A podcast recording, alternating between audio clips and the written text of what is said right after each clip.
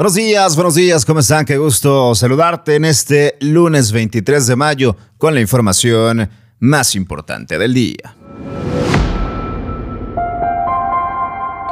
Encuentran desfalco en la Secretaría de Salud que encabezaba el doctor Manuel de la O. La suma asciende a 235 millones de pesos.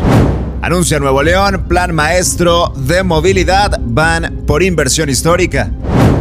Ricardo Monreal solicitará al INE participar en la elección interna para el candidato presidencial de Morena.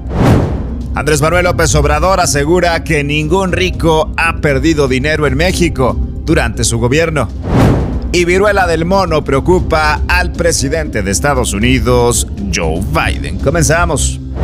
Qué gusto saludarte en este lunes, inicio de semana, lunes 23 de mayo, afortunadamente en Nuevo León, con lluvia. Ojalá que así continúe en los próximos días. Arrancamos ya con la información más importante de este lunes con otro desfalco. Otra irregularidad, otro desvío de recursos, presunto desvío de recursos por aquello de los procesos jurídicos. El gobierno, encabezado por el gobernador Samuel García, encontró un posible desfalco por 235 millones de pesos por parte de la Secretaría de Salud del Estado, esta que estuvo encabezada por Manuel de la O, el doctor, durante el gobierno de Jaime Rodríguez Calderón, que no me canso de decir, ha estado plagado de corrupción, irregularidades, desfalcos y muchas cosas más por encontrar. El desfalco se habría dado en la contratación del servicio de guardias con la empresa ABP Seguridad Privada. El Estado concluyó que los servicios se inflaron,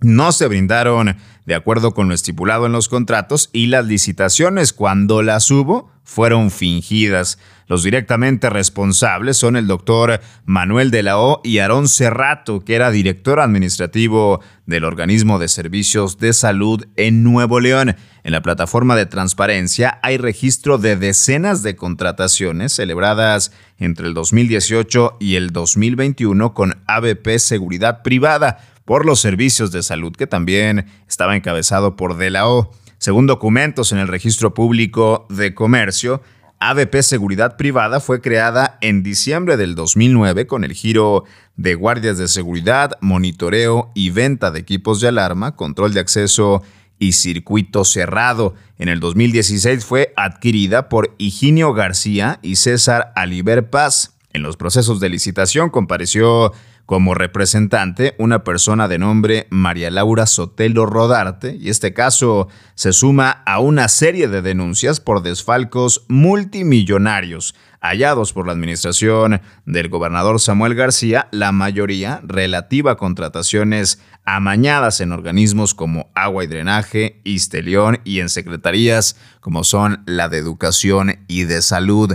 Una administración, la del Bronco, repleta de desfalcos, corrupción e irregularidades.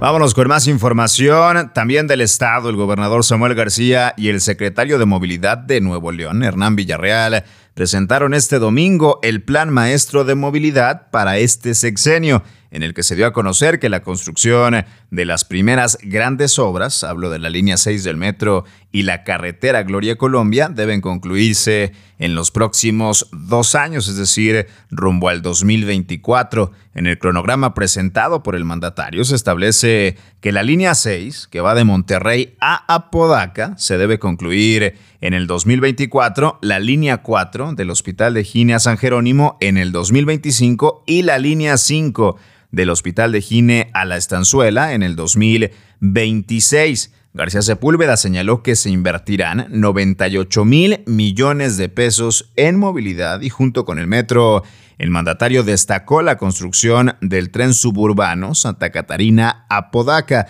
que se construirá en dos estacas, teniendo la primera como fecha límite el 2024 y la segunda el 2026. En carreteras, la Gloria Colombia que une la autopista Nuevo Laredo con la aduana de Colombia se debe concluir en el 2024, mientras que la Interserrana en el sur del estado tiene como fecha el 2026. Además, fechó la rehabilitación de la carretera Monterrey-Colombia también para el mismo año. Al finalizar el evento, el gobernador puso en marcha las primeras 30 unidades de gas natural que darán servicio desde hoy a la zona de Sendero en Escobedo. Vámonos con información nacional porque qué bueno se está poniendo la eventual elección interna de Morena, del movimiento del presidente de México rumbo al 2024 y son varios los que han levantado la mano, entre ellos la jefa de gobierno Claudia Sheinbaum, el secretario de Relaciones Exteriores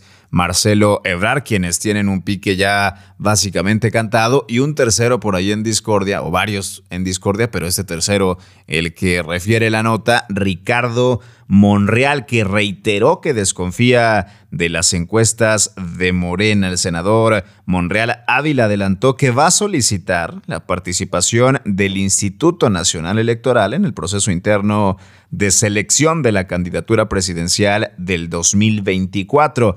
Entrevistado al término de la clausura de la exposición Zacatecas Tierra de Artistas, el coordinador de Morena en el Senado dijo que será presidente de México en 2024 y se va a retirar a su rancho en Zacatecas en el 2030. Claro, esos son sus planes. Aseguró que es la mejor opción dentro de Morena, pero insistió en que la decisión debe darse a través de elecciones primarias, que es el método más democrático y transparente.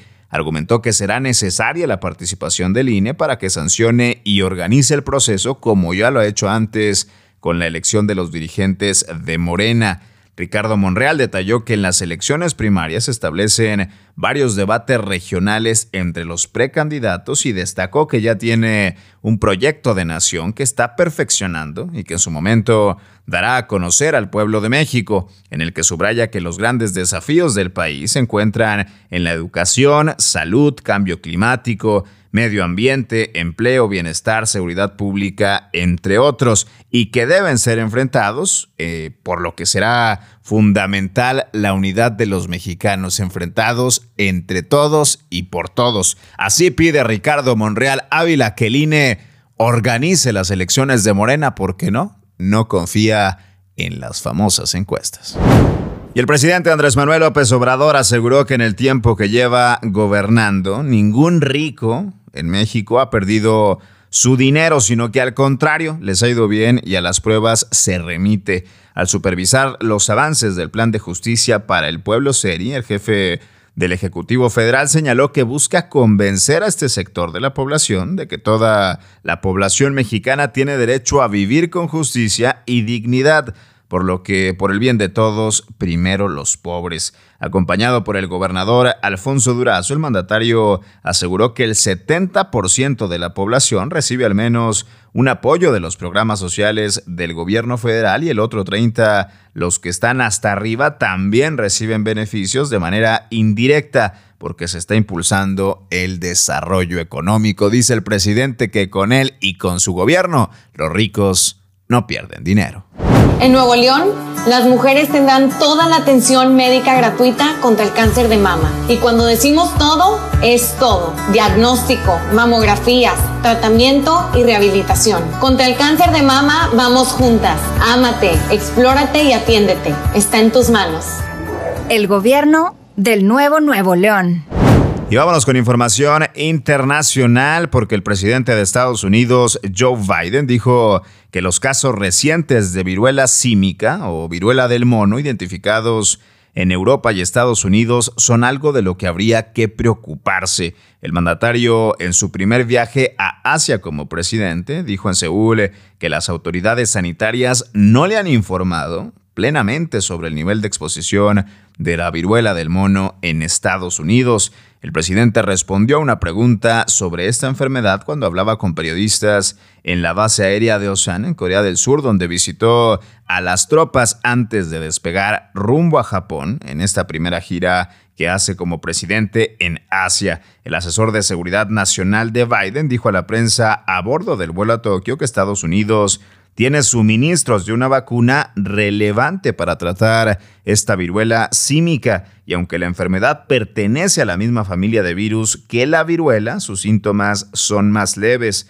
Los enfermos suelen recuperarse entre dos a cuatro semanas sin necesidad de hospitalización, pero en ocasiones lamentablemente ha resultado mortal. Le preocupa la viruela del mono al presidente de Estados Unidos, Joe Biden. Hasta aquí la información más importante de este lunes 23 de mayo en contraportada por Altavoz MX. Yo soy César Ulloa. Me encuentras en redes sociales como arroba César Ulloa y nos escuchamos mañana con mucha más información. Excelente día.